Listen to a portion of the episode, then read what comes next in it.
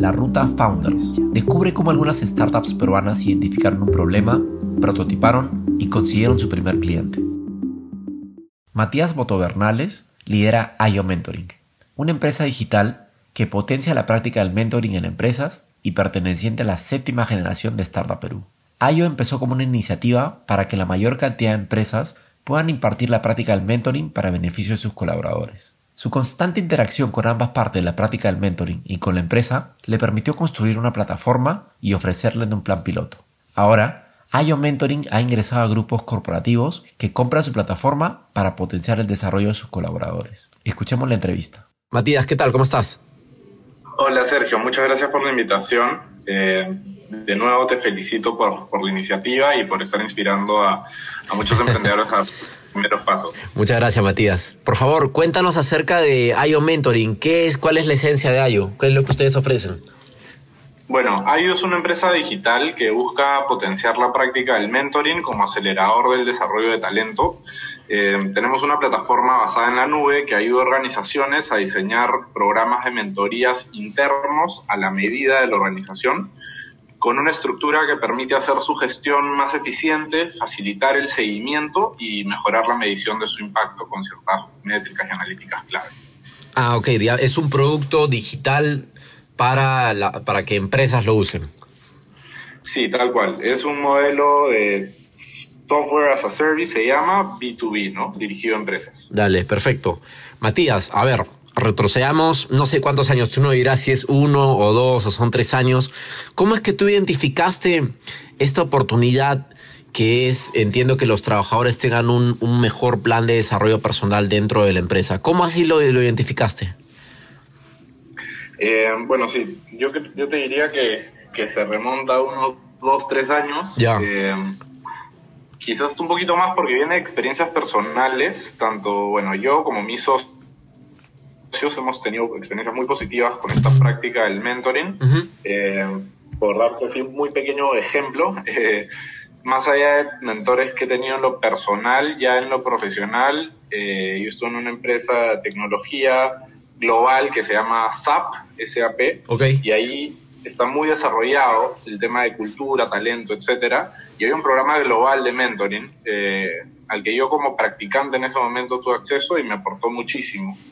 Y después, bueno, pasé al banco de crédito eh, y fui parte como un programa de talento en el banco por el que me asignaron a un mentor y también aceleró mucho mi desarrollo dentro del banco.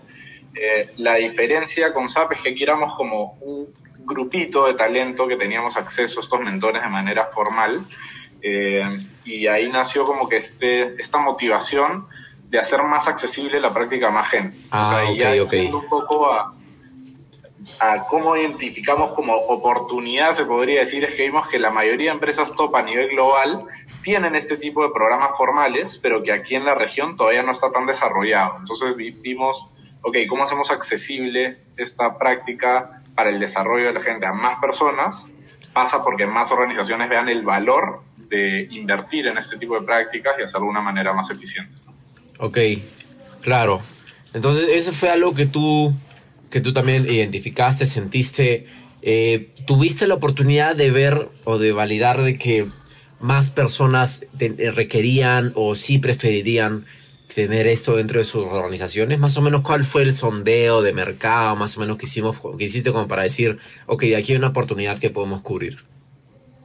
Claro, eh, bueno, nosotros tuvimos primero, te diría, como entrevistas con los potenciales usuarios. O sea, nos concentramos primero en la gente, en los colaboradores, tanto los potenciales mentís como los mentores, es decir, los que reciben esta mentoría como los que la podrían dar, ¿no? Y bueno, vimos que había en general mucho interés por este tema del desarrollo personal, profesional, de buscar nuevas oportunidades y que es de lo que la gente más valora en las empresas, lo que los motiva a quedarse más tiempo, etcétera. Y ya una vez eh, teníamos un poco más clara esta como necesidad de desarrollo de las personas, eh, empezamos estas entrevistas con líderes de gestión humana, gerentes de recursos humanos, de talento, para identificar un poco los pain points que ellos tenían en este tipo de programas de desarrollo y cómo podríamos ayudar a resolverlos. Claro, el de como, como, como si fuese tener el punto de vista de la empresa tal cual, ¿no? Exacto. O sea, aquí eh, hago una pequeña acotación Dale. que a algunos quizás les pueda servir. Es, en nuestro caso, te mencioné el modelo es B2B. Entonces, nuestro cliente realmente, nuestro cliente directo es la empresa, o bueno, el área de recursos humanos normalmente de la empresa. Ajá. Pero nuestros usuarios son los participantes de estos programas, los mentores, los mentís, bueno, y el que es el coordinador del programa. Entonces, hay como diferentes públicos, en este caso, que tienes que indagar cada uno, ¿no? Sus necesidades, sus deseos, etcétera. Claro, y un poco, me, claro, me parece súper razonable también que hayas primero ir por los clientes, cosa que también cuando te sientas con, con la empresa tienes una perspectiva también de qué es lo que sienten los, los, los usuarios, las personas al cual los mentís. Sale. Exacto. Entonces, hasta ahí estamos hablando ya de un proyecto que hay una oportunidad, este Matías. ¿Cómo conseguiste a tu equipo, aquel equipo con el cual viene todavía un camino de prototipado y de buscar al cliente? ¿Cómo los conseguiste? Bueno, de hecho, tuve bastante suerte con el equipo. Eh, como te comenté, bueno, yo tengo dos socios cofundadores y, como te comenté, los tres hemos tenido buenas experiencias con esta práctica, ¿no? O sea, sea en lo profesional de manera formal y también de manera informal en lo personal. Entonces teníamos como una motivación conjunta.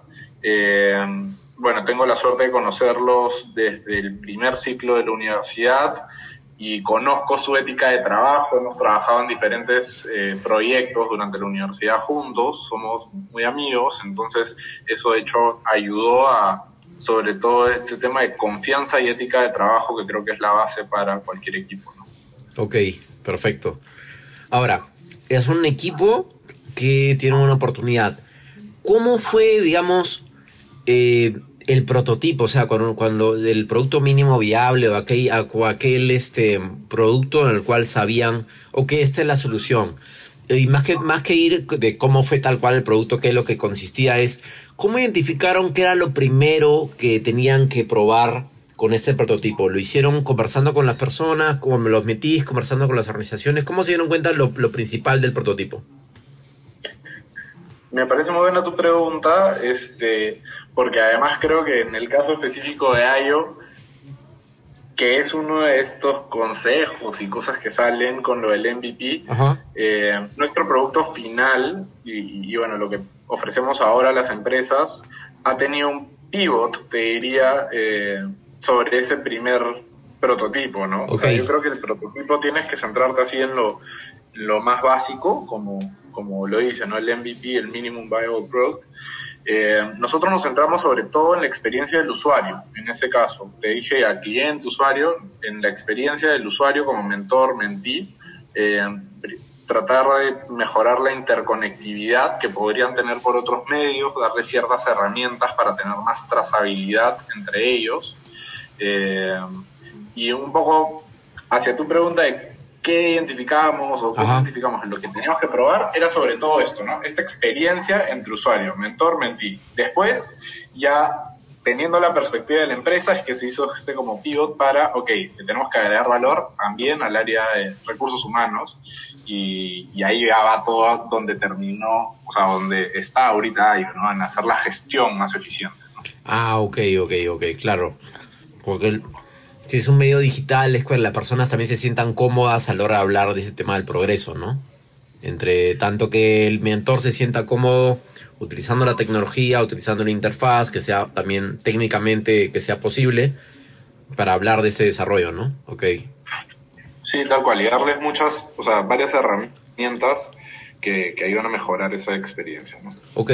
Ahora, ahora que ya contaban con este, digamos, este prototipo que lo pudieron desarrollarlo, ¿cómo fue cuando tenían que utilizarlo? El primer, digamos, eh, voy a llamarlo usuario, pero en verdad es empresa usuaria. Bueno, la empresa usuaria, la primera que utilizaron, ¿fue necesariamente alguna que, que, digamos, les pagó por el servicio o fue un plan piloto? Y en este caso, ¿cómo fue? ¿Tocaron varias puertas? ¿Cómo consiguieron, digamos, ese primer piloto? Porque sabemos que, pucha, a menos cuando estás buscando un modelo B2B hay que tocar muchas puertas, es un poco considerable, un poco más difícil que, que un plan B2C. ¿Cómo fue que consiguieron ese primer rol para el piloto? Claro, sí, de hecho, eh, antes de una primera venta, como dices, nosotros fuimos por ese camino de los pilotos. Eh, y te diría, quizás no tocamos tantas puertas, creo que tocamos las correctas, de gente, eh, organizaciones que por ahí nos conocían, al equipo fundador, alguno de los miembros, eh, que había algún tipo de relación, puede ser familiar, de amistad, otros, eh, que, que, bueno, o sea, confían sobre todo en esto, ¿no? En la persona atrás, en el equipo, y están dispuestos a que puedas probar algo con su organización. Pero bueno, tienes que desde el comienzo de algún modo tratar de presentar el valor que les vas a poder agregar y que va a valer la pena que se arriesguen a que su gente este, lo use, ¿no? Eh, creo que con estas organizaciones con las que tuvimos nuestros primeros pilotos, hubo un match, se podría decir, en el, tema del propósito, en el impacto que queremos generar. Eh, y bueno, te doy como un ejemplo, nuestro modelo de negocio, o sea, porque quizás le puede servir como idea a alguien, nuestro modelo de negocio está sobre todo enfocado, como te decía, en empresas, en el corporativo, áreas de recursos humanos. Uno de nuestros primeros pilotos y una organización que creyó en nosotros fue Peru Champs, que es una ONG, una asociación civil sin fines de lucro este, del, grupo Intercorp, eh, pero te diría que algún modo conectamos, ¿no? El impacto que ellos están generando y el que nosotros también buscábamos generar estaban bastante alineados y, se dio esta super oportunidad, ¿no? Ok, ok. Entonces, eh, Matías, en este plan piloto, donde claro, tienes a, lo más, lo más, una cosa súper valiosa es recoger los comentarios de, aquellas, de aquellos este, usuarios o empresas que están prestando el servicio.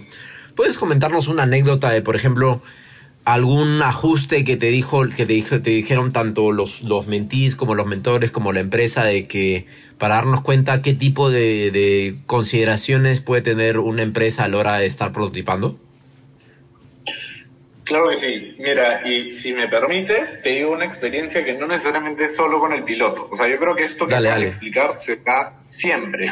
o sea, es como constantemente tienes que estar buscando eh, conocer esa perspectiva de tus clientes, de tus usuarios eh, y recibir ese feedback que te ayuda a mejorar. No es como una innovación constante. Entonces, te diría que uno de, las, de los temas principales es, nosotros empezamos con una plataforma web y por bastante tiempo hemos tenido la plataforma únicamente en versión web. Eh, y justamente un poco la idea era conseguir o tener ya un poco de experiencia y tener este feedback de los clientes antes de mandarnos a desarrollar una versión móvil, una app, tomar esa decisión de por qué camino íbamos. Eh, y ha sido gracias a los primeros programas que hemos identificado qué funcionalidades son las que más agregan valor al usuario tener a la mano, se podría decir, y sobre la base de ese feedback es que recién nos hemos puesto a desarrollar nuestra versión móvil, que, o sea, recién en este momento estamos sacando. Por eso digo, no es solo en el MVP, sino creo que es algo que se da constantemente. Claro, incluso hay cosas que, comentarios de, claro, algo que recién me doy cuenta es que hay comentarios de comentarios sobre las funcionalidades que utilizan los clientes, comentarios buenos, comentarios eh, por mejorar, pero también directamente te das cuenta que cosas ni siquiera lo usan, ¿no? Aún así teniendo, quizás sin entenderlo o entendiéndolo, aún así no quieren usarlo. Es verdad, sí, es cierto. Claro, y, ya cuando estás haciendo un aplicativo móvil ya es, que estar seguro porque es un desarrollo adicional. Ya, ok.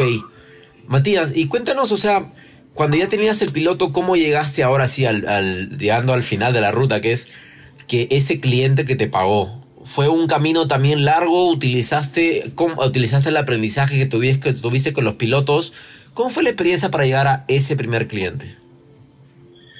Eh, a ver, nuestro caso específico, diría que hubo algo de componente de suerte que también siempre, siempre tiene una parte, ¿no? En este, este mundo, en este juego. Eh,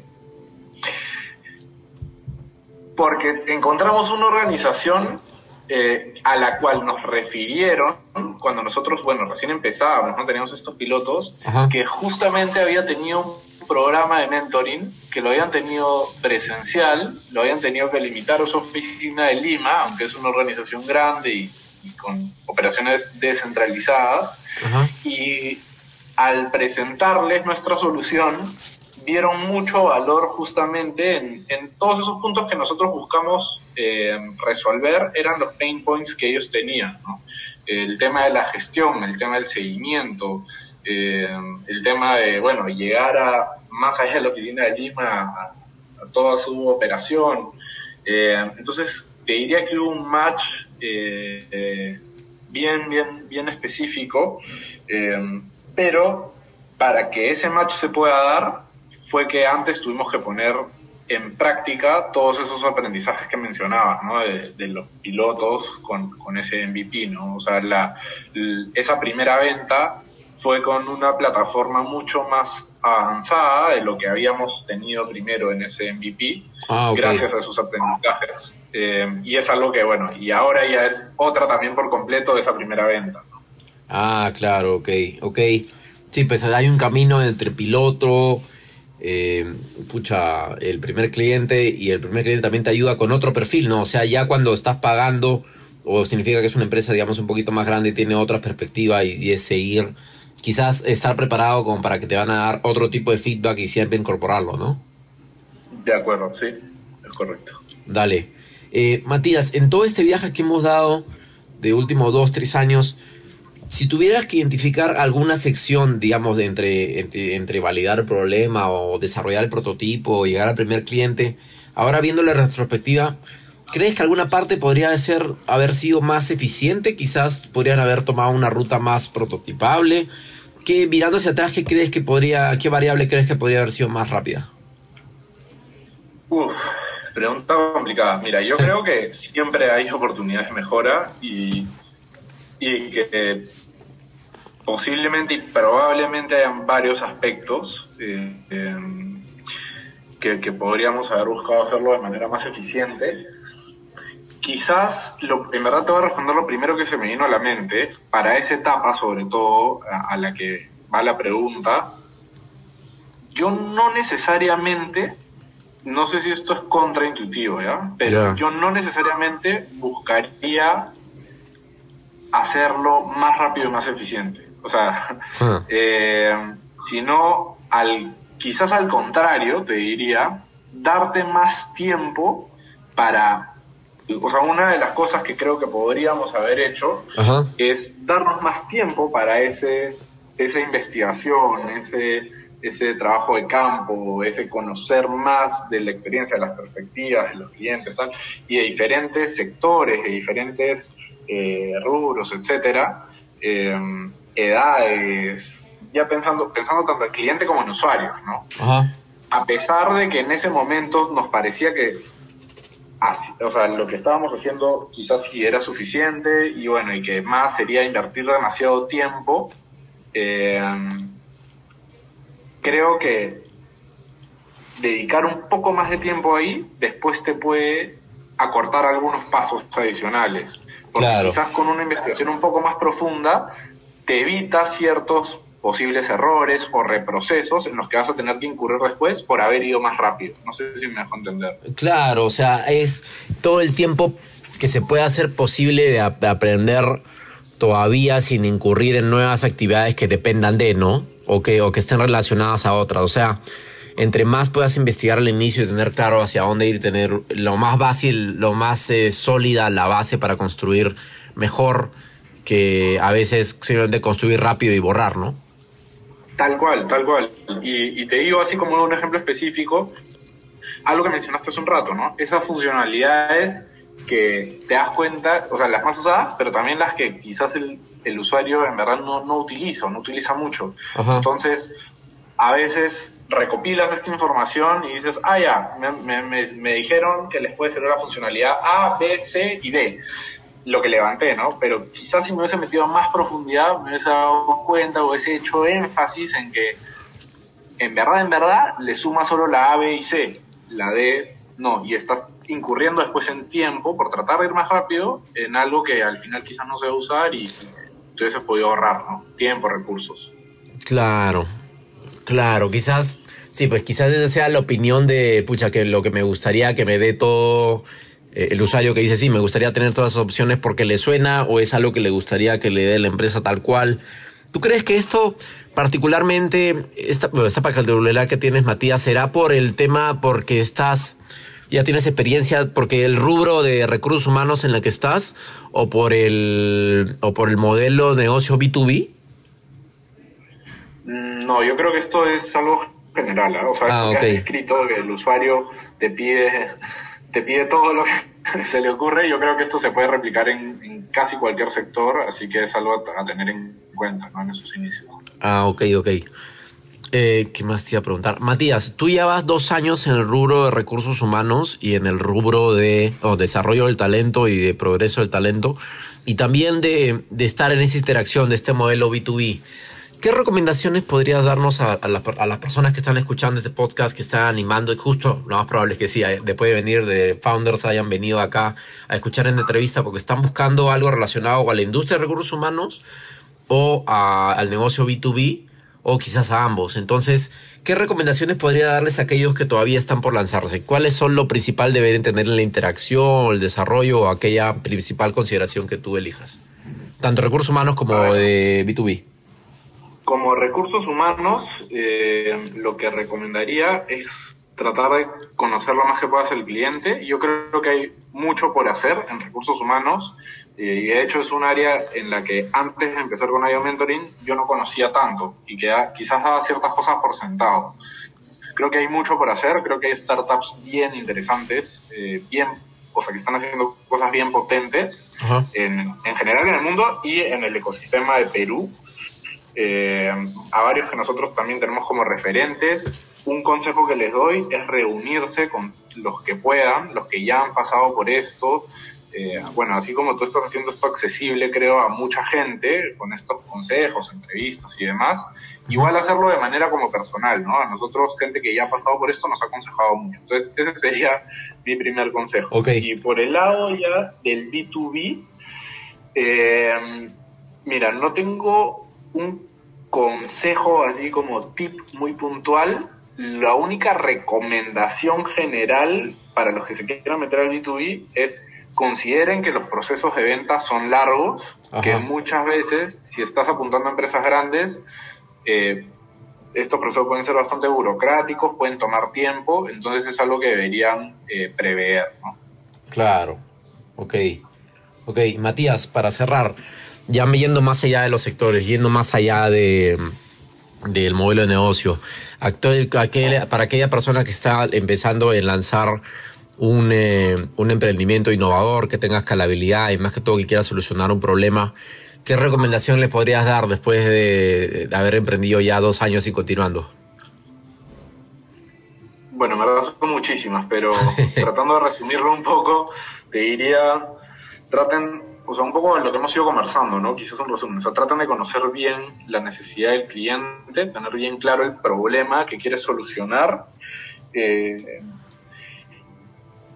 y, o idealmente, eh, que sea algo que te motive, ¿no? Porque vas a meterle mucho tiempo, mucho esfuerzo, y es algo que realmente te tiene que, que motivar, mover, apasionar, porque si no, puede ser desgastante, ¿no? Entonces, busquen eso que, les apasione, busquen algo donde realmente crean que puedan solucionar un problema y, y bueno, y a darle con todo nomás. Así es, así es. Sí, pues porque lo, a tú lo que identificaste era cuando estabas trabajando y era, pucha, hay algo que me cautiva a mí, me gustaría compartirlo. Es una buena en esto, esa es una buena iniciativa como para ir avanzando. Matías, hay una pregunta que se me fue. Y este es algo en lo cual me, siento muy bien preguntártela, porque es algo que una pregunta que te la hice hace unos cuantos meses. Es, tú antes estabas trabajando y luego partiste a liderar este startup a tiempo, a tiempo completo, ¿no? Sí, correcto. Dale, cuéntame, ¿qué recomendaciones podría darles a las personas que están este, eh, tomando este rumbo también? Están entre decidiendo entre, pucha, quizás ni siquiera empezar a, a, diseñar el producto o quizá ya están tambaleando, bueno, como ya estaba hace algunos meses también, tambaleando entre la cantidad de horas que ya ponen o en qué momento se dedican a tiempo completo. ¿Qué consideraciones crees que serían buenas tener en cuenta ahí? Pregunta difícil también. Lo primero que diría es, siempre hay más tiempo del que creemos que tenemos, eh, es algo que me he dado cuenta. O sea, yo antes sentía que no tenía tiempo y, y ya cuando empecé a trabajar, o sea, par, tipo en paralelo, ¿no? Primero con Ayo y con el banco, me di cuenta que, bueno, había más horas en el día de las que pensé. Eh, entonces, siempre hay tiempo, la cosa es aprovecharlo. Creo que va alineado con algo que te comenté antes de ética de trabajo. Creo que eh, tienes que tener claro que si te quieres meter a hacer esto y además empezar en paralelo y demás, vas a tener que chambear y chambear bastante, ¿no? Eh, o sea, hay que meterle bastante esfuerzo. Eh, bastante, bastante esfuerzo y eso creo que está muy asociado al tema de la motivación que te decía. O sea, si no haces algo que te motiva, es difícil mantener ese nivel de, de, esfuerzo, de determinación. Así que mi principal consejo es ese, ¿no? O sea, si se van a mandar a hacer algo, háganlo con algo que, les interese realmente, que les apasione, que crean que, que puedan solucionar ese problema o generar un impacto algo, la motivación, lo que te mueva. Eh, y si ya lo decidiste, es darle, es darle con todo hasta que se dé un poco la situación que puedas dar el, el, paso, ¿no? que puedas dar el salto, sea con ganar un concurso, sea con lograr tus primeras ventas, que es lo ideal, o sea, si lo puedes hacer a punta de ventas, es lo mejor, o, y eventualmente con eso conseguir un inversionista, este, pero el tema es empezar. Yo creo que es empezar y, meterle todo lo que puedas. No hay otra. Dale, perfecto. Muchas gracias, Matías. Y muchas gracias por darte este espacio. La verdad, los, los oyentes habrán, habrán aprendido, pero yo, yo personalmente en estos últimos minutos he aprendido un montón en toda la entrevista. Así que, nada, muchas gracias por darte un espacio, Matías. Gracias a ti por la invitación, Sergio. Todos los éxitos. Escucha otros episodios de la Ruta Founders para conocer más historias de fundadores. Y no olvides ingresar a founders.pe donde te ayudaremos a conectar con el talento adecuado para tu emprendimiento.